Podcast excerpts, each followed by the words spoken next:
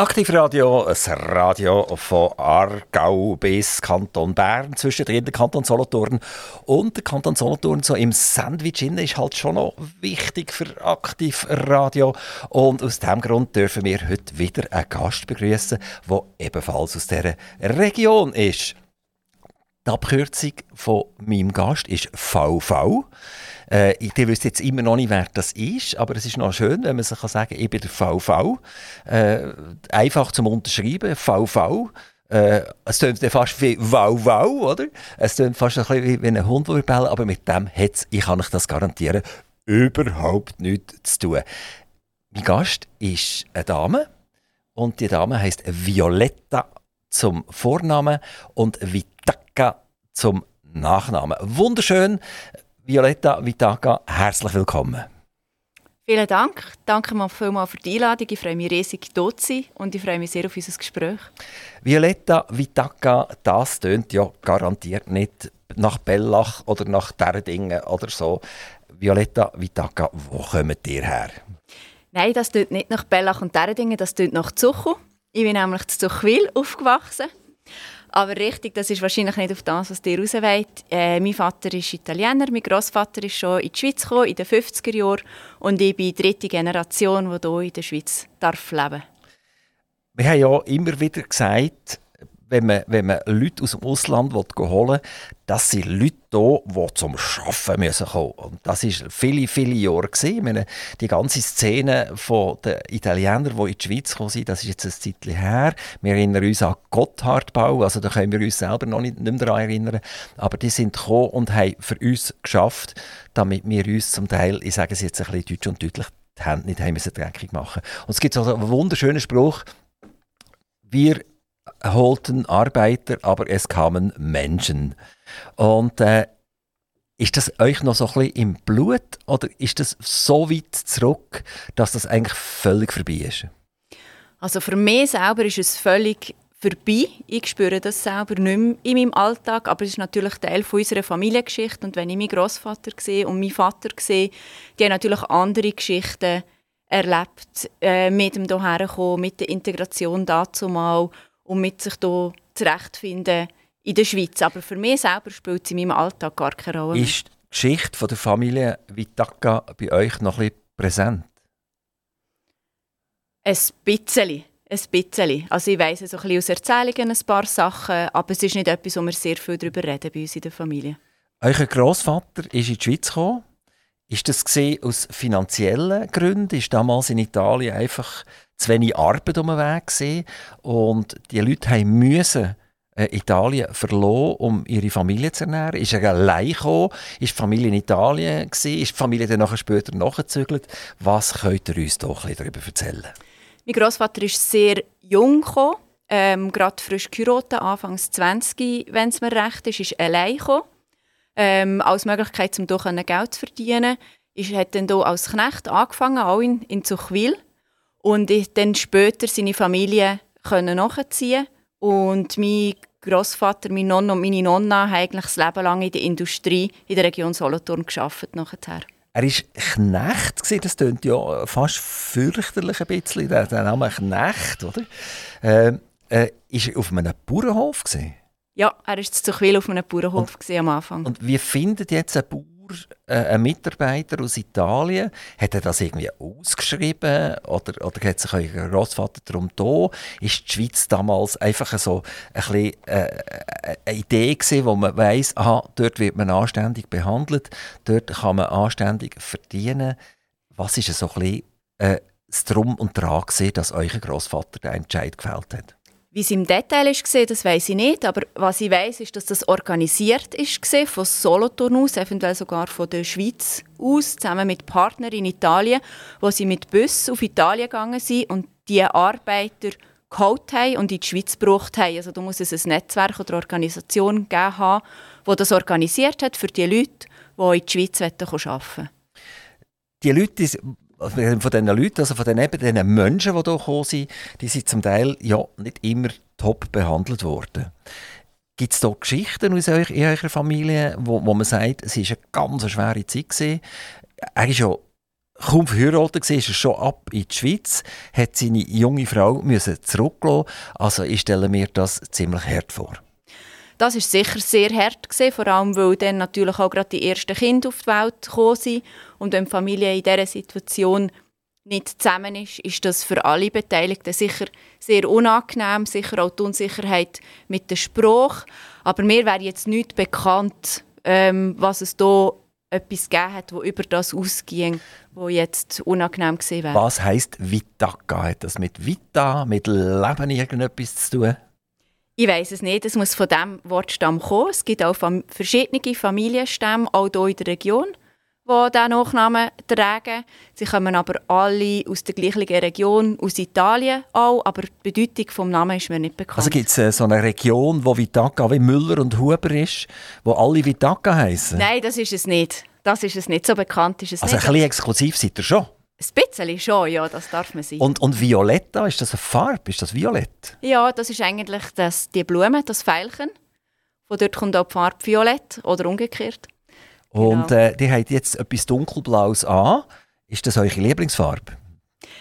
Nein, nicht speziell. Aber Violett ist auch nicht meine Lieblingsfarbe und ich trage eigentlich äh, nie etwas Violetts, weil ich immer finde, das ist komisch, wenn ich mich vorstelle und etwas Violetts anhabe. Darum ist das wie nicht so meine Lieblingsfarbe. Aber mit dem Namen bin ich doch ganz einverstanden. Jetzt äh, wissen die Leute immer noch nicht, wer Violetta Vitaka rein beruflich ist. Wir tun das schnell verraten. Die sind äh, die Museumsleiterin vom Museum Enter, von einem ehemals Computermuseum, das sich ganz massiv weiterentwickelt hat. Äh, das ist auch ein der Grund, dass er jetzt hier steht. Aber wir wollen noch nicht auf das Museum Enter losgehen. Die Violetta Vitaka, die hat ja mal dort zu Primarschule gemacht, vermutlich. Und nachher, wie ist das weitergegangen? Ich bin nach der Primarschule bin ich zu Zuchu äh, in Betz und habe dann nachher äh, gewechselt in Kanti und habe dann Solothurn Kanti gemacht, das musische Gymnasium, Schwerpunkt bildnerisches Gestalten. Und habe dann nachher nach der Matur überlegt, was machen. Und habe gedacht, die Welt steht einem offen und habe mich nachher für Betriebswirtschaft entschieden. Es gibt solche, die ein despektierlich von einer musischen Matur, von einer Blockfl Blockflöte-Matur reden. Also so eine abgespeckte Mini-Matur. Äh, stimmt das? Das ist äh, selbstverständlich ein Urban Legend und ist gar nicht wahr. Also es ist ein Schweizer Standardmatur und äh, man hat einfach zusätzlich noch mehr bildnerisches Gestalten, man lernt mehr über Kunst, man lernt lernt mehr seine eigenen gestalterischen Fähigkeiten können zu entwickeln. Und ich glaube, das ist in einer heutigen Welt genauso viel wert wie Physik, Mathe und Latein. Seid ihr in der Lage, mit dieser Matur jedes Studium anzugreifen? Hättet ihr auch Medizin zum Beispiel machen Jedes. Oder ist das, wäre das blockiert gewesen? Nein, Nicht. das ist eine ganz normale eidgenössische Matur, die einem nachher alle Studiengänge offen steht. Also ihr habt euch hier ums Zeichnen kümmern, also wenn ich jetzt das mal so salopp darf sagen, äh, sieht man heute noch Zeichnungen und Bilder und Gestalterisches von euch? Man sieht nicht mit dem Sinn bildnerische Gestaltung von mir, aber äh, das ganze Kreative ist natürlich nach wie vor ein Ausgleich für mich. Das kann in Haus und Garten sein, das kann sonst etwas gestalterisch, etwas handwerklich sein, wo ich mich sehr gerne beschäftige in meiner Freizeit als Ausgleich zu der Arbeitswelt hat mir das wie so eine kleine Toolbox mit an die Hand gegeben, dass ich noch andere Möglichkeiten habe, mehr auszudrücken oder äh, meine Freizeit zu gestalten. Und das man, schätze ich sehr. Man merkt, ihr seid noch nicht wahnsinnig alt. Ihr redet von Urban Legend, ihr redet von Toolbox, oder? Ihr habt relativ viel Anglizismen in eurem Wortschatz. Äh, ist Englisch für euch etwas, das sehr nöch ist? Englisch ist mir sehr nöch. Englisch äh, ist natürlich das Studium schon sehr nöch gesehen. Ich habe nachher auch mit internationalen Kunden zusammengearbeitet und das hat ein bisschen abgefärbt auf meine Sprache. Ja. Also die haben Betriebswirtschaft gemacht in Bern und das tönt jetzt eher so noch ein bisschen, ja, nicht nach Englisch, oder? Das tönt eher so ein bisschen nach Berndeutsch. Das tönt nach Berndeutsch, aber auch Bern hat sich natürlich entwickelt. Man hat verschiedene Vorlesungen dort schon auf Englisch. Ganz viel Literatur ist Englisch, Standardliteratur. Im BWL ist natürlich auch sehr vieles äh, aus dem englischsprachigen Raum. Und nachher habe ich äh, in der Markenberatung gearbeitet und habe dort mit internationalen Konzernen zusammengearbeitet, habe die betreut. Und dort war der Standardspruch eigentlich immer Englisch. Gewesen. Also, ihr seid musisch begabt, ihr dürft die Sprache brauchen während dem Studium, ihr habt eine sehr trockene Materie gewählt, Betriebswirtschaft und vielleicht auch noch einen Teil Volkswirtschaft.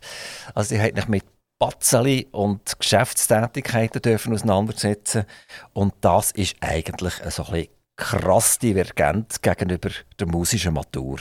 Habt ihr das so ein genug vom, vom Buntstift und vom Farbstift und vom Bleistift? Nein, gar nicht. Ich habe höchstens ein bisschen den Ausgleich dazu gesucht oder äh, die zwei Herzen in meiner Brust, die hier geschlagen haben, wo das mir auch gezeigt hat, dass ich einfach mit dem, mit dem Betriebswirtschaftsstudium später auch sehr viel machen kann und sehr breit kann einsteigen kann und sehr viele Möglichkeiten habe, nachher auch im Berufsleben etwas Spannendes zu machen. Und das hat sich ja bewahrheitet. Ist das nicht oft ein Studium, wenn man sagt, was mache ich jetzt, oder? Gehe ich jetzt reisen oder gehe ich studieren? Nein, gehe ich studieren. Ja, was mache ich jetzt dort? Ja, man könnte eigentlich BWL machen. Die Betriebswirtschaftslehre. Das ist ja so. Und das ist auch bei mir so gesehen. Ich bin nicht sicher gesehen, auf was ich mich festlegen soll. Ich denke, das ist einfach eine gute Basis äh, soliden Grundstein, um nachher darauf aufbauen Und es hat mich natürlich auch interessiert, jetzt vielleicht weniger das, was ihr vorher angesprochen habt, äh, der Finanzteil, sondern mich hat mehr das Marketing interessiert, mich hat Unternehmensstrategie interessiert, mich hat Führungsthemen interessiert. Das war so ein bisschen das Gebiet, gewesen, wo ich mich drin vertieft habe und wo ich gesucht habe in diesem Studium. Jetzt gibt es ja dort auch noch spezialisierte Universitäten, die nicht ganz so breit sind wie Bern. In Bern kann ich Jus machen, ich kann Medizin machen, ich kann Zahnarzt werden, ich kann alles werden. Und da gibt es ja die HSG in St. Gallen. Und gerade wenn ich höre Marketing und äh, spezifisches Interesse, dann ist ein HSG, glaube ein Stück weit spezialisierter als das Bern ist. Hat er gefunden, äh, St. Gallen ist ein bisschen weit weg von Mami und Papi. Ich will gerne ein bisschen näher sein. Und darum gehe ich, Bern, Bern ist halt auch schon recht weit weg. Nein, das ist sicher nicht. Nein, ich habe es eigentlich an Bern äh, geschätzt, dass es eben genau eigentlich die Breite hat, also dass man auch den Austausch hat mit anderen Fächern, dass man die Möglichkeit hat, andere Themen auch können zu belegen und auch mit anderen Studenten in Kontakt zu kommen, dass es nicht ein Mikrokosmos ist von Leuten, die alles gleich, alle gleich ticken oder ähnlich ticken, sondern dass man eigentlich die Breite hat und das habe ich sehr geschätzt beim Studium. Und ihr habt das Studium in einem Schnutz durchgezogen? Ja, äh, fast. Das war gerade so der Übergang von verschiedenen Systemen an der Uni. Und ich musste dann noch ein Praktikum machen und habe noch ein Jahr Praktikum gemacht zwischen Bachelor und Master. Aber abgesehen von dem habe ich es gerade durchgezogen, wo ich es einfach auch gemacht habe. Ihr habt von Marketing geredet. Ist denn nach dem Studium auch tatsächlich Marketing zu eurem Lebenszentrum geworden? Ja, das ist es geworden im Sinne des strategischen Marketing, also von Marken äh, Entwicklung, Markenstrategie und Markenführung ist nachher mein Thema geworden. Ich habe zuerst das Praktikum gemacht in einer Werbeagentur, habe dort so ein bisschen das Agenturbusiness kennengelernt, das hat mir gefallen und habe dann nach dem Studium auch den Job gesucht in diesem Bereich und bin in Zug eingestiegen in eine Markenstrategie-Firma, die Markenentwicklung bis hin zur Gestaltung von Erscheinungsbildern gemacht hat und bin dort in der Beratung. Gibt es irgendeine coole, bekannte Marke, die ihr mal mitarbeiten durfte? Äh, ich bin mehr für die Industriekunden zuständig gewesen. Also ich konnte vor allem äh, OC Oerlikon, Kühne und Nagel diese Art von Kunden betreuen. Ab und zu haben wir aber auch mal äh, für ein Hotel etwas gemacht in der Region Luzern oder sonst für Restaurants. Also da hat es schon verschiedene Sachen gegeben. Aber ich bin jetzt nicht für Coca-Cola oder so etwas zuständig. Wenn wir jetzt OC Oerlikon nehmen, die haben ja eine Marke, die war schon erledigt, gewesen, oder? Das war ja alles positioniert. Gewesen. Haben die irgendwelche neuen Firmen gegründet, wo sie wieder neue Marken haben müssen, äh, in, in die Welt herausbringen? Was haben die speziell von euch wollen? Äh, so eine Firma hat natürlich ständig Themen rund um die Marken. Also einerseits ähm, geht es darum, neue Produkte zu lancieren. Dann gibt es Produktmarken, es gibt Angebotsmarken. Dann ist auch immer wieder das Thema ist zum Beispiel Employer Branding, also wie sich der Arbeitgeber äh, präsentiert, damit das auch attraktiv ist für Arbeitnehmer. Dann gibt es Themen von Akquisitionen. Man übernimmt andere Firmen. Wie integriert man die? Wie geht man mit bestehenden Firmen um? Wie geht man mit bestehenden Produktnamen um? Wie bringt man die Produktportfolien zusammen. Das sind so Themen, die eigentlich bei jeder größeren Firma äh, irgendwann auftreten, wenn sie auch ihre eigene Marke schon auf dem Markt etabliert haben. Also ihr plötzlich in Z Zug gelandet, also von Z wie Zuchwil seid ihr in Z wie, Zug gelandet und äh, wie, ist es von dort weitergegangen nachher? Von dort ähm, bin ich nachher auf, zuerst habe ich ein Jahr Auszeit gemacht und nachher bin ich auf Zürich zu einer anderen Agentur gegangen, die etwas sehr Ähnliches gemacht hat. Ich durfte auch dort äh, verschiedene Kunden betreuen aus der Industrie und ähm, habe das dann im ganzen zehn Jahren gemacht. Genau. Marken haben euch also lang begleitet. Und irgendwann habt ihr gefunden, es längt jetzt.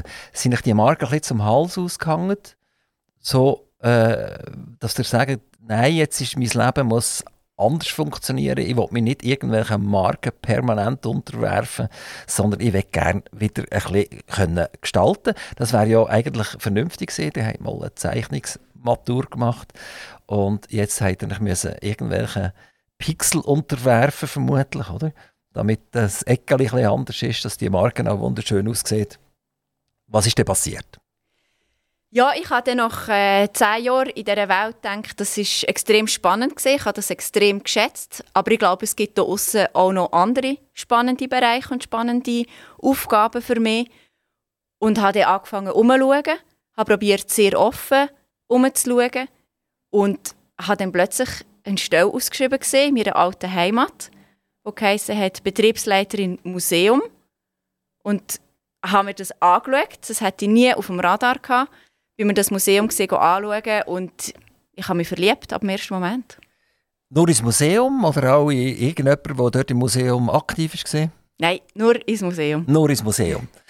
Ihr seid nachher äh, angestellt worden, habt ihr dort sehr viele Mitbewerber gehabt, habt ihr da ein Assessment machen, habt ihr eine riesige Geschichte müssen machen oder hat dort der Gründer, der Felix Kuenz, einfach gesagt, die Violetta Vitaka, die muss ich haben, die ist cool, ich habe das.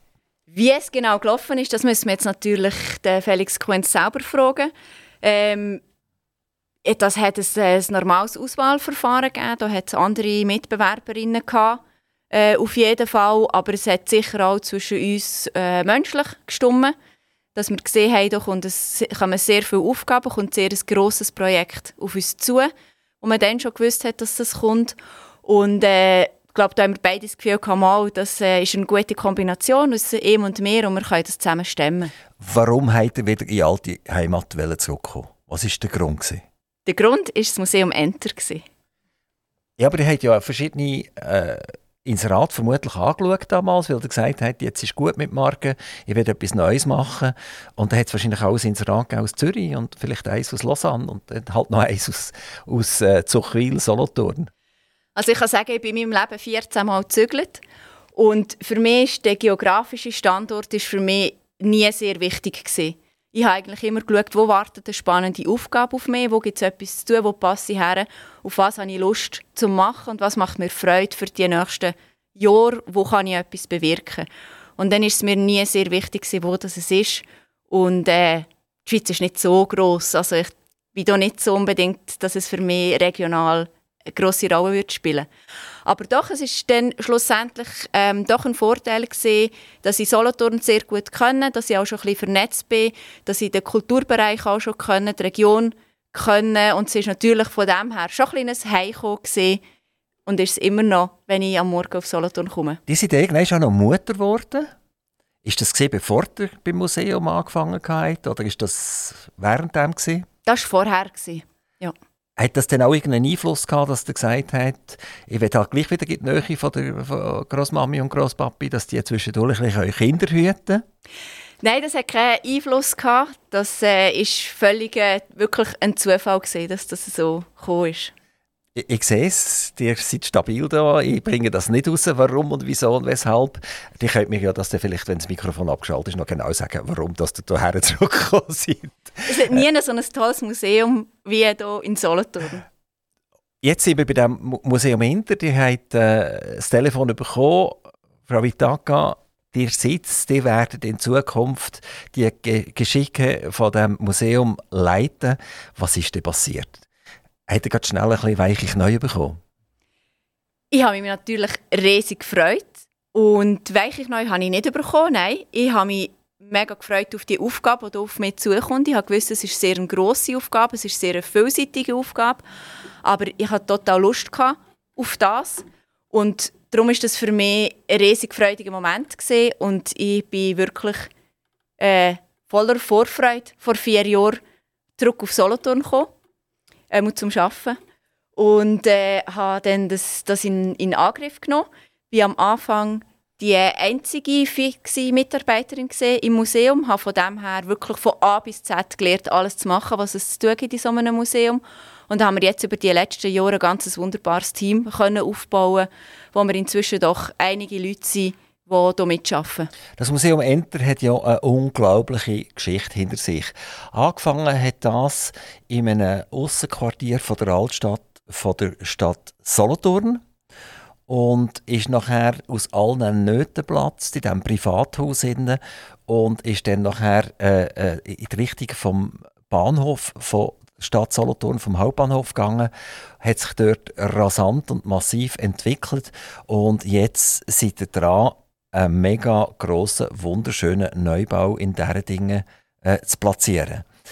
Ähm, habt ihr vom Museum Enter damals schon etwas gehört, wo das noch klein und fein war und der Felix Kuhns selber am Lökkolben irgendwie drei, vier Geräte hat in die Ausstellung gebracht?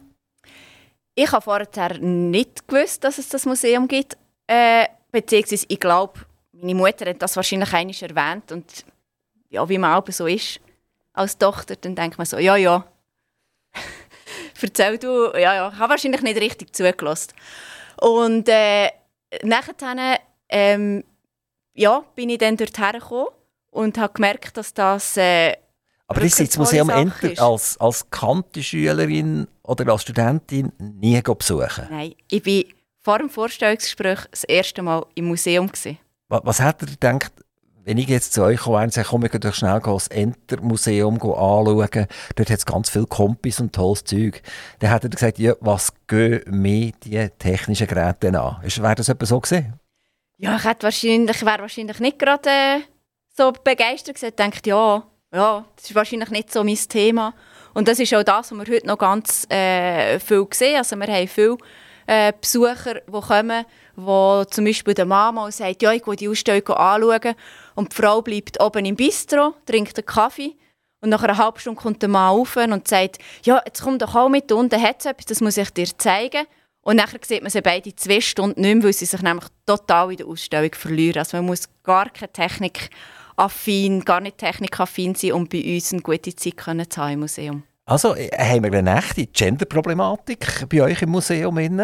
Die Männer, die tollen Männer, die runter in die Ausstellung und die lassen ihre Frauen beim Käfeln. Also das stelle ich mir jetzt fast ein bisschen, fast so ein bisschen unschön vor, oder? Das darf man heute fast nicht mehr sagen, so etwas, oder? Heute müsste es eigentlich umgekehrt sein, oder? Die Frauen gehen aber die dicken, feissen Computer anschauen und holen nachher die Männer beim Käfeln ab. An dem arbeiten wir ganz fest. Also die ganze, der ganze Hintergrund und die Vision vom Museum, wieso, wieso das es eigentlich entstanden ist und wieso das der Felix Kuhns das auch macht und jetzt so massiv auch weiter ausbaut, ist ganz stark auch die Nachwuchsförderung. Also wir haben in der Schweiz bekanntlicherweise ein Problem mit den Nachwuchskräften in den technischen Berufen. Und um diese Lücken zu schließen, ist es ganz, ganz wichtig, dass wir Frauen und vor allem auch junge Frauen für Technik begeistern können dass wir ihnen, äh, bevor dass sie überhaupt fixe Vorstellungen haben von was sich gehört oder nicht gehört oder was man sollte oder was man nicht sollte als Frau für einen Beruf wählen, dass sie mit der Technik in Kontakt kommen und können sehen, dass, man da, dass das einfach mega cool ist, dass man super Sachen machen kann, dass man kreativ kann sein kann, dass es spannend ist und dass es überhaupt nichts mit dem Bub oder Mädchen, Mann oder Frau zu tun hat, ob einem so etwas fasziniert oder nicht. Also Enter, vermutlich kommt das von der Enter-Taste her. Das ist Bestätigungstaste auf, auf der Computertastatur. Äh, das ist eigentlich heute jedem und allen geläufig. Zwar die, die nur noch Tablets brauchen, die haben keine Enter-Taste mehr. Vielleicht müsst ihr das Museum umbenennen in Tabs-Museum oder, oder Daumendrück-Museum oder irgend so etwas. Ähm, was ist der Inhalt von eurem Enter-Museum? Wo fängt das an? Wo hört das auf? Äh, wir haben zwar nicht jetzt 17 Stunden Zeit, wo ihr wahrscheinlich darüber erzählen könnt, aber wenn ihr das so in ein paar Sätze könnt fassen was sehen wir bei euch im Museum? Die einfachste Vorstellung ist eigentlich, wir sehen alles, was wir heute auf dem Smartphone haben, sehen wir die Vorgänger davon.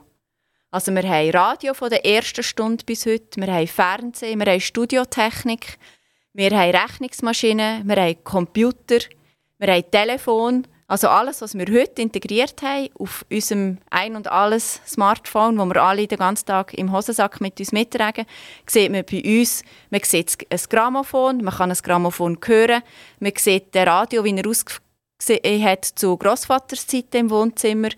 Wir äh, sehen zum Beispiel aber auch äh, einen Wolkenprojektor, Spitlight, wo man in den 50er Jahren Projektionen in Nachthimmel machen Wir haben Computertechnik von der ersten Stunde. Wir haben eine vollständige Apple-Sammlung inklusive Apple I.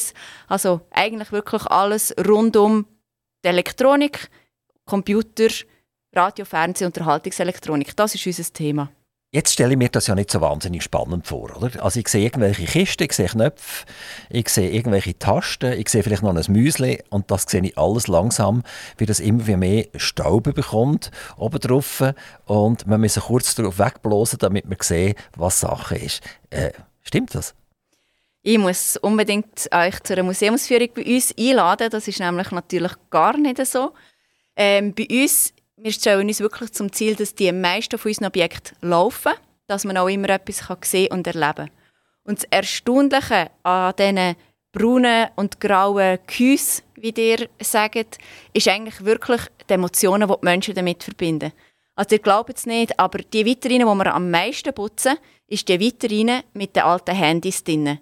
Wo nämlich jeder Besucher, jede Besucherin herkommt und sagt, das ist mein erster Nokia, schau, das habe ich. Und dann werden alle Freunde und Kollegen und Familie zusammentrommeln und sagen, schau mal, und weisst noch, und da, und dann haben wir doch Snake gespielt und dann hat man doch nur können und so weiter und so fort. Und genauso bei den Radios, da findet man das Radio, wo bei der Großmutter im Wohnzimmer gestanden ist, wo man dürfen, am Sonntag nachmittags Hörspiel hören, die ganze Familie davor versammelt. Das Erstaunliche ist wirklich die technischen Geräte. Wir Menschen verbinden so viele Emotionen mit diesen Geräten. Und es ist Teil unserer Lebensgeschichte. Man merkt das manchmal auch selber. Man sagt, ja, jetzt habe ich zwar ein neues Handy, aber ich behalte das alte noch. Oder ja, der DVD-Player, er ist zwar kaputt, aber ich, ich tue ihn auch noch auf einen Estrich. Und wir sind so, wir verbinden Lebensabschnitt, wir verbinden Teil von unserer persönlichen Geschichte mit den Objekten, die uns zu dieser Zeit umgeben. Und diese Objekte, wir gehen ja eine Interaktion mit denen ein.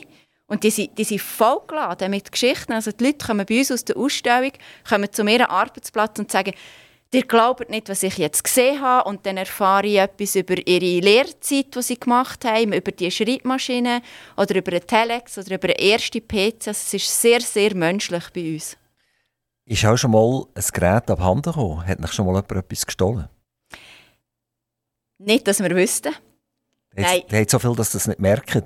Wir haben sehr viele Geräte, aber es ist darum so fall, dass wir sehen wenn etwas fehlt. Und jetzt wird es gefährlich für euch. Wir haben ja eine allgemeine IC-Verknappung. Und äh, wenn einer rein spaziert mit einem Lötkolben, dann wisst ihr, dass er dann ein IC auslöten damit er seine Maschine kann fertig machen kann. Ähm, sie auch zu wenig schnell, die ICs unserer Maschine sind. Das mag durchaus sein. Ähm, merkt ihr das, dass die Leute jetzt plötzlich länger auf ihren Computer bleiben sitzen. Also die brauchen ja nachher, von jedem Jahrgang müssen ein paar Kompis haben. Die verändern sich ja vielleicht aktuell nicht mehr so wahnsinnig schnell. Aber äh, dann kommen ja immer Exponate über, die Leute an, die Leute, oder bringen es vorbei. Und, und manchmal verwechseln sie sich vielleicht auch mit einem Schrotthaufen, ich weiß es nicht. Äh, merkt ihr das, dass sich das ein bisschen verlangsamt? Dass plötzlich sagen, Jesus Gott, ich muss mein Kompi noch länger behalten. Äh, äh, es könnte sein, dass das so mega knapp wird jetzt in absoluter Zeit, dass ich äh, plötzlich keinen mehr hätte, wenn ich mir alt würde weitergeben. Es ist ganz im Gegenteil. Wir werden überrennt, kann ich fast sagen, mit Anfragen von Leuten, die uns Gegenstände geben wollen. Das ist natürlich vor allem auch ältere Sachen. Ich glaube, auch Corona hat dazu beigetragen, dass die Leute daheim noch mal geräumt haben. Sie sind vielleicht noch mal auf den Estrich gegangen. Sie haben vielleicht noch mal im Keller geschaut, was es hat. Und die Anfragen von Leuten, die uns etwas spenden an das Museum, uns ihre Radio, Computer, Fernsehs geben die kann ich sagen, die nehmen eigentlich fast täglich zu. Also da merken wir noch gar nichts von der Verknappung von der Was sind die Kriterien denn, dass die etwas annehmen oder dass die Leute, ich sage es mir, im Schrott wieder heimschicken? Mhm. Ähm, damit dass wir etwas in die Sammlung wirklich aufnehmen, sind es Kriterien wie, dass es äh, ein Schweizer Produkt ist, ähm, noch besser mit Lokalbezug zu Solothurn oder dass es ein internationales Produkt ist, das sehr relevant ist, das einen wichtigen Entwicklungsschritt in der technischen Entwicklung darstellt oder uns noch fehlt zur Komplettisierung unserer Sammlung. Es kann aber auch geben, dass wir das Produkt zwei- oder dreimal reinnehmen, weil ich habe vorhin gesagt wir wollen möglichst viele Objekte laufend haben bei uns in der Ausstellung, also man sie wirklich bedienen kann. Das heisst, sie gehen ja mal kaputt. Dann sind wir auch froh, wenn wir Ersatzgeräte haben dazu. Und darum nehmen wir auch öfters Sachen an, die wir vielleicht schon haben in der Sammlung. Und dann gibt es immer die Möglichkeit, dass die Leute, wenn sie schon bei uns sind und es bei uns lassen oder sagen, ich finde, es ist schade zum Fortschießen, dann haben wir auch unseren Flohmarkt, den wir machen zum Gunsten vom Museum. Dann darf man es auch geben für einen Flohmarkt. Der findet zweimal im Jahr statt bei uns im Museum und dann verkaufen wir es dort weiterverkaufen. Dann kommen Sammler, Bastler, Liebhaber und dann findet das ein oder andere Objekt findet nochmal ein zweites Leben bei einem neuen Besitzer oder neuen Besitzerin. Wo, wo fängt denn der Schrott an? Also, es gibt ja Elektrosammelstellen, wo der Elektroschrott kann abgegeben werden kann. Und wo fängt der museale Charakter an? Ähm, ist, wie, wie, wie, muss ich meine Entscheidung fällen? Also, vielleicht kann ich das daheim schon machen, dass die mir ein bisschen eine Wegleitung geben Jawohl, komm mit dem vorbei. Oder nein, bitte, äh, lass das sein. Ja, sehr äh, sammlungswürdig sind natürlich Sachen, die selten sind. Also wenn man 0815 Produkte hat, die zu Hunderttausenden produziert worden sind zu dieser Zeit, dann kann man davon ausgehen, dass wir es wahrscheinlich schon haben oder dass es für uns auch nicht so spannend ist. Sehr interessant eben sind Sachen, die selten gesehen sind, Sachen, ähm, die in einem speziellen Kontext vielleicht auch gebraucht worden sind. Es kann auch Objekte geben, die zwar 0815 Produkte sind, aber Geschichte dazu ist sehr spannend, weil es ähm, ein, ein bekannter Reporter zum Beispiel benutzt hat oder das Gerät von einer Politikerin ist oder so. Uns geht es eigentlich fast mehr um die Geschichten, die die Geräte erzählen rundum. Und das ist das, was unsere Besucher interessiert. Ob jetzt das, das eine oder das andere Gerät vom einen oder anderen Jahrgang ist, das interessiert unsere Durchschnittsbesucher oder Besucherin nicht so fest. Aber was spannend ist, ist die Geschichte rundum. Und wenn man ein Objekt hat mit einer Geschichte oder mit einem Bezug zu der Schweiz, dann ist das in unserer Sammlungspolitik sehr sammlungswürdig. Wenn wir von Geschichte jetzt gerade dürfen ein bisschen reden, dann ist die Computergeschichte eigentlich auch eine europäische Geschichte und nicht unbedingt nur eine amerikanische Geschichte. Der, der Konrad Zuse hat mit dem Z3 im Verlauf vom Zweiten Weltkrieg äh, eigentlich eine Maschine gebaut, die man das erste Mal so richtig hat können brauchen und die ganze Raketentechnik wissen wir auch, oder? Nach dem Zweiten Weltkrieg hat man den Werner von Braun nach Amerika geholt. Und wenn wir heute an Computer denken, denkt kein Mensch mehr an Siemens Nixdorf oder wie die alle geheissen haben, sondern wir denken nur noch an Amerikaner. Und wir nehmen auch eigentlich die Computertechnik hardwaremässig fast nicht mehr so wahr. Könnt ihr als Museumsleiterin sagen, wenn der Bruch ist gesehen, wo eigentlich Europa führend ist im, im Bereich Computertechnologie. Und plötzlich hat man nur noch von Amerika geredet und wir Europäer sind völlig hinten angestanden. Ja, das ist sicher dann gekommen, wo die grossen Marken entstanden sind, wie IBM, ähm, später dann auch Apple, wo natürlich aus den USA rausgekommen sind, wo dann Produkte gemacht haben, die erschwinglich waren wo nicht mehr so ein äh, riesen Investment war. Das ist eigentlich dann, was für einen User ähm, die Marken bekannt worden sind. Vorher waren Computer eigentlich ein, Produkt, das man hinter den Kulissen gebraucht hat. Also wer hat in den 70er Jahren wirklich einen Rechner gehabt, oder? Dass sie, dass sie Banken gesehen, dass sie Versicherungen gesehen, dass sie vielleicht grosse Kaufhäuser gesehen. Die haben dann IBM-Geräte oder auch schon andere amerikanische Geräte, vielleicht aber auch noch ein paar europäische Geräte. Ähm, und nachher, was wirklich Consumer Electronics geworden ist, dann hat es wirklich nur noch die amerikanischen oder die außereuropäischen Marken vor allem gegeben. Die beschäftigt sich ja nicht ausschließlich jetzt nur dem Kompi an und für sich und Grossrechner, die redet auch von Radio, vielleicht von Funkgeräten, von Plattenspielern etc. Und eigentlich hat sich das immer wieder durchgezogen. Die Europäer haben noch eine coole Idee gehabt und die Amerikaner haben nachher das Big Business daraus gemacht. Äh, ist das etwas, wo, wo einem auffällt als, als äh, Museumsdirektorin? Ja, das ist sicher eine Entwicklung, die man immer wieder sieht.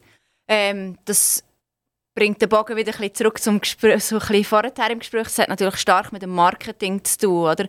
Die Amerikaner sind einfach viel stärker, was die Vermarktung der Produkte angeht. Sie gehen so viel selbstbewusster im Markt, wo die zentraleuropäische Mentalität wahrscheinlich ein bisschen anders ist, wo man länger testet und probiert und macht und Produkte entwickelt, bevor man mit etwas rausgeht und dann dafür halt vielleicht ein bisschen den Anschluss oder das Momentum schon ein bisschen durch ist auf dem Markt, bis das Produkt wirklich dann lanciert ist. Hat es nicht auch ein bisschen mit der Moral etwas zu tun? Also in Solothurn gibt es ja den Spruch, es ist immer so gesehen, oder? Und wenn dort jemand ein bisschen den Kopf aus den Wolken rausstreckt, dann gibt es Rübe ab, oder? Bis er wieder äh, den Kopf so weit unten hat, dass er unter den Wolken ist. In Amerika und die Computerindustrie ist ganz klar so eine Industrie. Das ist eine Tüftlerindustrie, da sind blitzgescheite Leute dahinter, die etwas machen und die haben manchmal finanziell nicht so ein richtiges Händchen. Also die können durchaus mal etwas blitzgescheites machen, aber finanziell keinen Erfolg haben. Und Europa ist mehr so die Gegend, wo das nicht zulässt. Ist das etwas, wo ihr euch in einer Ausstellung äh, auch einen Aspekt gebt? Wo vielleicht einer, der rausgeht, sagt, um Himmels Gottes Willen, hätten wir doch dem damals nicht die Rübe abgeschlagen, sondern wir hätten den kopiert, weil der hat etwas ganz Cooles herausgefunden hat. Das ist etwas, was wir ganz stark thematisieren, vor allem auch auf den Führungen. Man sieht zum Beispiel bei uns in der Ausstellung ähm, Radio in Holzgehäuse. Es hat in der Schweiz mal 60 Radiohersteller gegeben. 60. Heute gibt es keine mehr. Und warum nicht? Weil sie den Übergang vom Röhrenradio zum Transistorradio nicht, Radio nicht mitgemacht bzw. verpasst haben, weil sie zu spät umgestiegen sind. Das war so ein Unterschied für den Endkonsument, die beiden Geräte. Ich ein Röhrenradio, Transistorradio habe, vom Gewicht, von, von den Kosten, von der Nutzung her, von der Qualität her. Die Schweizer Marke hat diesen Sprung nicht geschafft. Das thematisieren wir. Wir thematisieren auch, wie, wie geht es denn weiter und was sind denn heute vielleicht so Thematiken. Und in der neuen Ausstellung werden wir das ganz bewusst angehen. Einerseits natürlich in dem, dass man Technikgeschichte aufschafft, aber andererseits auch, dass es uns extrem wichtig ist, dass wir bei den Besuchern und Besucherinnen Selbstbewusstsein stärken können. Dass alle von uns die Möglichkeit haben, Technik zu prägen und Technik zu beeinflussen und dass nicht nur etwas ist, das von außen an uns hergetragen wird, sondern dass wir als User oder als Interessierte auch ein aktiver Teil in dieser Entwicklung können sein können, die ja unaufhaltbar ist und jeden Tag weitergeht und jeden Tag schneller wird. Also wenn ich jetzt einen Wunsch dürfte an die Museumsdirektorin Enter, wäre, dass man würde so Kartonfiguren aufstellen von hochgescheiten, intelligenten Leuten, die eigentlich etwas ganz Cooles hergebracht haben, aber letztendlich gescheitert sind und ihr Produkt mehr oder weniger gestohlen worden ist und irgend in einem anderen Land nachher zur Blüte gebracht wurde. Ich erinnere mich zum Beispiel äh, an, die, an die BBC. Die BBC hat Liquid Crystal erfunden. Und die haben das alle angeschaut und gesagt, ja, was machen wir jetzt mit dem? Oder? Es ist ein bisschen etwas komisch, man kann eine Anzeige machen etc. Und die LCD-Geschichte ist nachher auch wieder im Ausland zu einem Multimilliardengeschäft geworden. Also eigentlich sollten wir den jungen Leuten Kraft geben, zu sagen, hey, wenn du eine Idee hast, dann pack es an, auch wenn es eine schwierige Zeit gibt. Und gleichzeitig müsste man eigentlich so den Eltern mitteilen, wenn der Junge das abhackt und das macht, tut ihm nicht jeden oben sagen, du, hey, was hast du heute eigentlich den ganzen Tag gemacht, oder? Also die, die, die Philosophie, die, das Verständnis für, für Entwicklungen, äh, für, für, für Neues, dass man das nicht negiert und kaputt macht, sondern dass man das eigentlich eher auf Hände dreht. Das spricht mir aus dem Herzen. Das finde ich super und ich würde das sehr gerne aufnehmen in unser Museumsausgestaltungsteam. Ähm, wo das ist für uns ist das ganz ein wichtiger Punkt, dass wir äh, wirklich das Selbstbewusstsein und die Freude an der Entwicklung und am Neuen können fördern Und äh, wie ihr richtig sagt, ganz wichtig, dass auch die Eltern hier mitziehen und das unterstützen, dass äh, die Jungen vielleicht manchmal einen anderen Weg gehen oder andere Ideen haben, wie man etwas lösen kann oder an was man, wie man an etwas hergehen kann. Und jetzt würde ich noch einen Wunsch äußern, der geht gerade ins Gegenteil hinein. Ich laufe heute durch die Straße durch, dann hat jeder, äh, also nicht jeder, aber viele, haben so einen mega Kopfhörer äh, über den Ohren. Das heisst, sie nehmen gar nicht mehr wahr, es chattert irgendwie Musik, vielleicht chattert auch mal ein Podcast, aber eigentlich nehmen sie A nach B gar nicht mehr wahr. Also die steigen beim Bahnhof aus, müssen zu ihrem Arbeitsplatz laufen und bis dorthin sind sie gedanklich irgendwann, also die Umwelt ist gar nicht mehr präsent. Ich gehe in ein Restaurant gehe, gehe essen und dort ist eine Familie mit einem dreijährigen Kind, die stellen dem ein Tablet vor, vor die Nase und sie ins Kindersitz stellen, damit sie Ruhe haben und dann können sie sich unterhalten, wenn sie sich dann überhaupt unterhalten und nicht selber das Handy vornehmen. Also eine Tendenz, die für mich selber, wo aus der IT-Welt kommt, erschreckend ist und am liebsten würde ich immer so eine Szene fotografieren und ich würde gerne ein Buch herausgeben von der Sinnlosigkeit vom Zusammenleben im Zeitalter vom Handy und dem Tablet.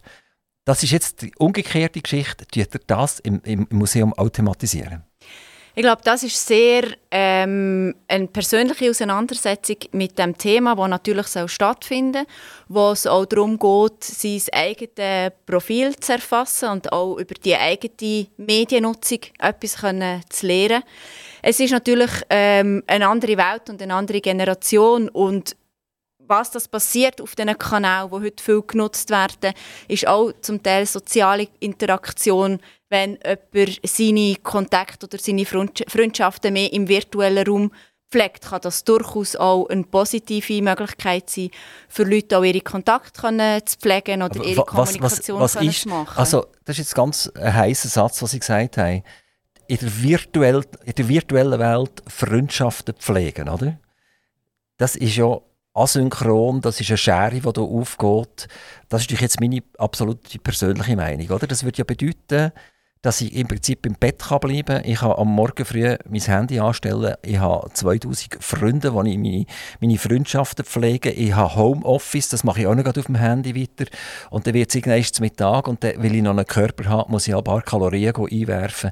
Also der, der Trend, den schaue ich persönlich äh, wirklich, ich meine, ich beschäftige mich jetzt seit 35 Jahren mit der IT und fast ausschließlich mit der IT und ich schaue mit Schrecken dieser ganzen Geschichte entgegen.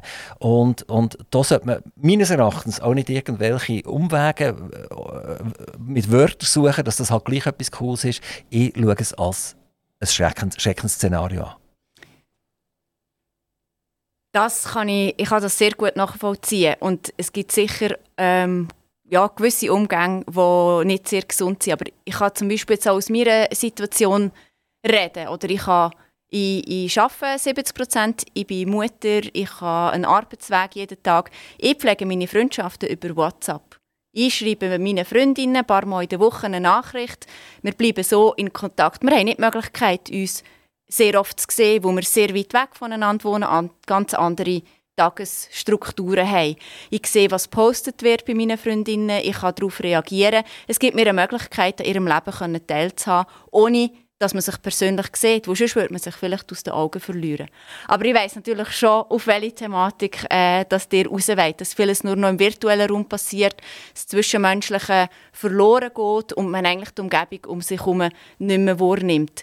Das ist etwas, was wir beobachten. Für uns als Museum, unsere Aufgabe ist es nicht, etwas zu verurteilen, ähm, jemanden zu verurteilen, sondern unsere Aufgabe ist es, Zusammenhänge aufzuzeigen, Möglichkeiten aufzuzeigen, historische Entwicklungen aufzuzeigen, damit das Menschen nachher selber können reagieren können, ihr Verhalten können ändern in eine gewisse Richtung können entwickeln wie sie das selber wollen. Wir haben eine, eine wissenschaftliche und eine Aufklärungsfunktion und die wollen wir wahrnehmen.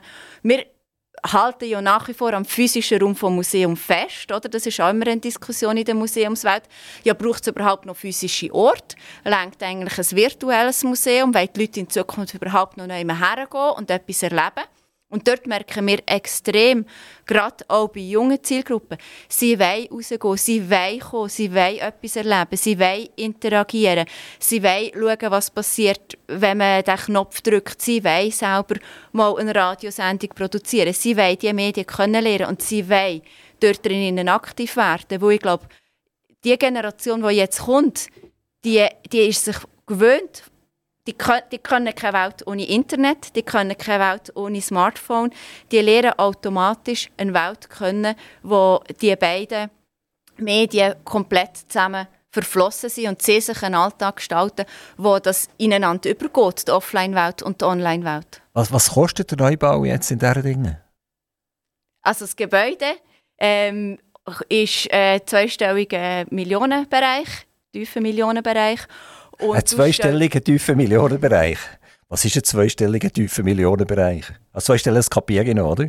Und, und tief ist unter 50 Millionen. Nein, das kostet äh, um die, die 10 Millionen. 10 Millionen müsst ihr investieren in den Neubau. Ja. Und äh, jetzt komme ich wieder zurück zur virtuellen Welt. Das hätte, wenn ihr alles äh, virtualisiert hättet, eingestampft hättet, wäre billiger gekommen vermutlich, oder? Ja, selbstverständlich wäre das billiger gekommen, aber das ist ja der Kulturschatz. Äh, also es ist nachher wie ein Archiv an und für sich, wo man, das, wo man die Sachen noch anlängen kann. Facebook hat sich in, in Meta umtauft. Also wer in Zukunft noch Facebook sagt, äh, wird in Zukunft von den Jungen gar nicht mehr verstanden, weil das Ding heißt ja Meta und Meta heißt Metaverse letztendlich. Ich habe Kunstwerk heute in, in, in, der, Meta-Umgebung äh, kaufen. Also irgendein Äffli, wo, wo eine grüne Kappe hat und das kostet nachher 7 Millionen Dollar und irgendeine Hollywood-Größe kauft das. Und äh, da stellt es einfach an, oder? Und ich denke, die, die zu euch jetzt wirklich kommen, ich meine, die sind, was sind die, 15, 20 aufwärts, oder? Wir haben ja auch viele Familien mit Kindern, die kommen. Aber dort ist mehr der Vater, der runtergeht und die Mutter, die Kaffee trinkt. Und, nein, das nein? sind eigentlich Familien, die zusammen durch die Ausstellung gehen. Ähm, Kinder, die natürlich oft auch kommen, weil sie gamen können. Und nachher dann eigentlich mal gesehen, wie die Alten mal dürfen ein Wählscheibentelefon bedienen, mal ein altes Leute hören, mal dürfen einen Kopfhörer anlegen von einer alten Telefonstation und dann eigentlich völlig gepackt sind von dieser alten Technik. Also ihr seid ja tatsächlich mit drinnen, oder? Ich nehme an, ihr seid ja nicht nur im Büro oben und, und äh, strategisch funktionieren, sondern ihr habt auch zwischendurch mal Kontakt mit den, mit den Besuchern. Also meine Eindrücke sind natürlich äh, substanziell privat. Also mhm. was sehe ich draussen, wie empfinde ich das? Und ihr habt effektiv eine viel breitere Möglichkeit. Also ihr habt nicht den negativen Approach, den ich im Moment habe. Ich habe gar nicht den negativen Approach, aber ich finde es immer sehr spannend, äh, den Austausch können zu haben dazu. Ich habe zum Beispiel ein Beispiel gegeben. Ich habe, letzte Woche hatte ich eine Führung mit einer, mit einer Gruppe, die sehr viele Kinder dabei hatte. Und ich habe extra jemanden organisiert, der das Retro-Game betreut, damit die Kinder, die nicht mehr zulassen, auf der Führung können gamen können. Und ihr glaubt es nicht, es ist niemand. Sie alle Kinder sind mit auf die Führung. Sie haben äh, 60 Minuten lang zugelassen, mir, wie man durch die Ausstellung gegangen ist und wie ich ihnen erzählt habe, wie man früher telefoniert hat, wie man den Radio gelassen hat, wie die alten Fernseher ausgesehen haben, ja, was denn überhaupt ist im Fernsehen, wenn das denn überhaupt ist im Fernsehen, hast du vergleichen mit wie heute ihr Fernsehkonsum ist.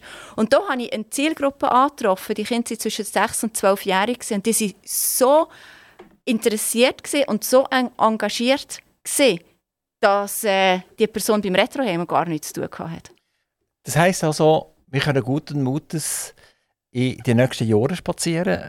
Die Gesellschaft bleibt interessiert tatsächlich und ihr seid dran, eben ein neues Museum aufzubauen. Wir haben gesagt, angefangen hat das außerhalb der Altstadttore von Solothurn mit ganz wenigen Geräten. Es ist dann weitergegangen, äh, das ist glaube ich zu Quillerboden, oder? Da, oder ist das noch Solothurner Boden? Ja. Wir sind auf Solothurner Boden, gerade am, am Bahnhof, wo zu Quil unmittelbar anfängt. Und äh, jetzt hat er die ganz große Chance, in ein eigenes riesiges Gebäude hineinzugehen mit 10.000 Quadratmetern. Ein riesen Deutsche. Wie sieht das aus mit der Finanzierung? Ist seid ihr äh, das gesichert? Wisst ihr, die nächsten zehn Jahre passiert nicht nichts? Euer Lohn als Museumsdirektorin ist gesichert? Oder äh, seid ihr so alle sechs Monate wieder mal ein bisschen blank und müsst schauen, wie geht es weiter?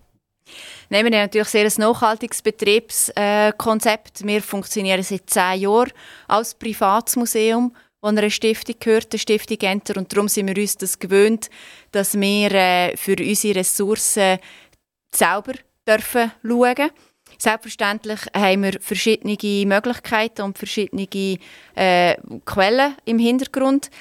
Ähm, das neue Museum ist durchgehend finanziert, also der Bau ist absolut finanziert. Die Ausstellung ist zu 80% finanziert. Dort haben wir vom Lotteriefonds äh, Betrag bekommen. Wir haben verschiedene Förderstiftungen, die uns dort finanzieren. Und für die letzten 20% ist es meine Aufgabe, im Moment das Fundraising noch weiterzuführen. Dort sind wir auch mit Wirtschaftspartnern im Moment in Kontakt. Was für uns sehr wichtig ist im neuen Konzept, ist, dass wir wirklich auch finanzielle Nachhaltigkeit hineinkriegen, die langfristig ist. Das machen wir einerseits indem dass wir eine Infrastruktur mit aufbauen, die viel für die ganze Breite eigentlich interessant ist, auch außerhalb vom Museumsbetrieb. Das heißt, wir werden einen Eventraum haben für 300 Leute, wir werden ein Auditorium haben für 300 Leute, wir haben ein öffentliches Bistro für 100 Leute. Wir haben zusätzlich im Gebäude Mietflächen für Gewerbe, für andere Ausstellungen, für Start-ups, für Dienstleister, die bei uns zur Technikwelt passen. Und so bauen wir uns eigentlich das Konzept mit aufbauen, das langfristig abgestützt ist, damit wir die Betriebskosten vom Museum decken können, auch über die ganze Rahmennutzung, wie man das ja kennt von einem Sportstadion, wo noch ein Shoppingcenter drin hat. Das ist so klassische Konzept von der Sport und Kultur. Was ist das Verkehrskonzept, das ihr habt? Kommen die Leute in Zukunft mit dem Auto, mit dem Velo, mit dem Bus? Was ist angedenkt? Wir haben alles vorgesehen. Wir haben auf dem Grundstück knapp 100 Parkplätze zur Verfügung. Die befinden sich die meisten davon auf dem Dach vom Museum. Also schon mal mit dem Auto raufzufahren, ist schon mal ein Erlebnis. Wir haben einen Bus Station, fünf Minuten vom Museum entfernt. Man fährt fünf Minuten mit dem, Bahn, mit dem Bus vom Hauptbahnhof Solothurn zu uns raus. Ähm, wir, haben, wir dürfen auch mit dem Velo kommen. Und äh, das hat man auch schon können lesen. Es wird einen Shuttle-Service geben ab Bahnhof Solothurn, wo man kann reservieren kann, wo wir die Besuchenden, die den Shuttle-Service reserviert haben, am Bahnhof abholen, auf diese Dinge bringen und dann wieder zurückfahren. Wo, wo ihr entschieden habt, wir gehen nach diesen Dingen, dort hat diese Dinge allenfalls gejubelt, weil das Museum Enter wird ja nationalen und internationalen Charakter haben. Das ist ja nicht ein Museum, wo es diesen Dingen eins gibt und, und Zuchwil eins gibt und Solothurn eins gibt, sondern das ist effektiv äh, eine, eine tolle Geschichte. Ähm, wie, wie hat diese Dinge reagiert? Die sind ja schon dann schon dabei gewesen, wo der Entscheid gefällt ist. Äh, ist nicht der, der, Stadt- oder der Gemeindepräsident von, von diesen Dingen gerade um den Hals gefallen? Wir haben natürlich äh, Gespräche mit der Gemeinde, äh, schon im Vor vor, bevor wir äh, den Entscheid treff, getroffen haben, um auf diese Dinge zu ziehen, weil es für, für uns natürlich sehr wichtig war, zu wissen, dass die Gemeinde das auch unterstützt, dass sie das auch wollen. Und ja, sie haben es mit offenen Armen empfangen. Das ist wirklich sehr schön gesehen, zu wissen, sie freuen sich drauf. Man hat ja dann noch viel miteinander zu tun in verschiedenen Themen. Und wir haben wirklich sehr ein gutes Verhältnis können aufbauen und merken, dass dort die Wertschätzung um ist. Und finde, das ist auch sehr bereichernd für beide Seiten. Die wird, glaube ich, im 2023 bereits eröffnen. Wir müssen im 2023 die, die, die müssen eröffnen, eröffnen, sogar. Weil wir müssen dort, wo wir jetzt sind, äh, weg. Und die Deadline ist fix. Jetzt, äh, wie, wie lange wird der Unterbruch sein? Also das sind ja Tausende von kleinen Dingerli, die hier müssen katalogisiert werden und auf einen Lastwagen gelegt werden. Und dann muss jemand sorgfältig das nach diesen Dingen transportieren, wieder rauspacken und an den richtigen Ort her tun, etc. Das ist eine Monsteraufgabe, das Ding zu zügeln. Die, die sind zwar absolut ein Profi, ihr habt ja gesagt, die sind in eurem Leben 14 Mal umgezogen. Also eine bessere Museumsdirektorin könnte man sich eigentlich für das gar nicht wünschen. Wie lange wird der Unterbruch sein? Wann macht er zu? In Solothurn und wann macht ihr diese Dinge auf? Wir werden im Winter 2022 2023 zumachen und im Herbst 2023 in diesen Dingen aufmachen. Das heisst, wir sind ein halbes bis dreiviertel Jahr ist das Museum geschlossen und diese Zeit brauchen wir natürlich für zum Verpacken, zügeln und vor allem am neuen Ort wieder einrichten. Inventarisiert haben wir zum Glück schon. Das ist ein Projekt, das wir die letzten Jahre gemacht haben, dass jedes Objekt, das bei uns in der Ausstellung drinnen ist, ist inventarisiert und über die Webseite auch öffentlich zugänglich. Das heißt, wir wissen genau von diesen Sachen in der Ausstellung, wo es ist und was es ist und müssen aber denen jetzt einen neuen Platz in der neuen Ausstellung zuweisen, wo natürlich auch ganz anders wird herkommen, als was die Ausstellung jetzt ist. Also wer nochmal wette ein bisschen näher über die Computerei und über Geschichte informiert werden, der muss jetzt die Hosen anlegen und gehen, weil äh, er hat jetzt noch, wenn wir sagen, drei Vierteljahr Zeit. Richtig. zum schauen. Und dann ist dann noch ein Schluss für drei Vierteljahr. Also, liebe Zuhörerinnen und Zuhörer, wer interessiert daran ist, ein bisschen etwas über die Geschichte von dieser Technologie zu wissen, das Museum ist offen. Machen wir eine Sommerpause? Nein, wir haben durchgehend offen. Wie, vielleicht könnt ihr noch schnell sagen, wenn, wie, was, wo? Ja, Mittwoch bis Sonntag haben wir offen. Vom Mittwoch bis am Samstag jeweils am Nachmittag, vom 1 bis am 5 Und am Sonntag vom 10 bis am 5 Und wir sind direkt am Hauptbahnhof Solothurn. Man kann uns super gut mit dem Zug erreichen und es hat vor dem Museum auch Parkplätze für unsere Museumsbesucher zur Verfügung. Frau Vitanka, Meistens höre ich das Interview auf mit einem Wunsch. Also ihr dürft einen Wunsch äußern. Ich tue schnell unser Signet einspielen. Dann könnt ihr schnell nachdenken. Das darf privater Natur sein. Das darf ein Wunsch an euch Stiftungsrat sein, wo ihr, wo ihr sagt, ihr braucht jetzt einfach mehr Kugelschreiber, weil nicht Kugelschreiber immer abhanden kommen. Äh, es darf ein familiärer Wunsch sein. Was auch immer euch in den Sinn kommt. Aber ich muss jetzt sagen, es darf nur ein Wunsch sein. Weil, wenn ich das Mikro aufmache, dann kommen ganze Schwall von Wünschen und dann ist die Zeit vorbei. Beim aktiven Radiointerview die Violetta Vitaka, die Geschäftsführerin oder Direktorin oder äh, Leiterin vom Museum Enter. Eine mega spannende und interessante Geschichte. Und Violetta Vitaka, oder kurz VV, hat jetzt einen Wunsch frei.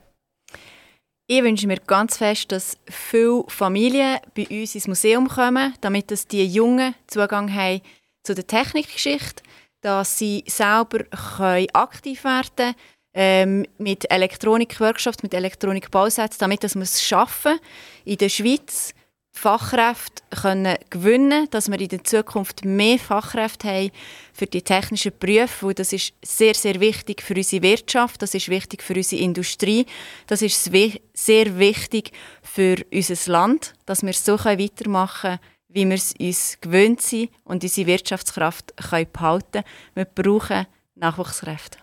Violetta Vitaka, ganz, ganz herzlichen Dank.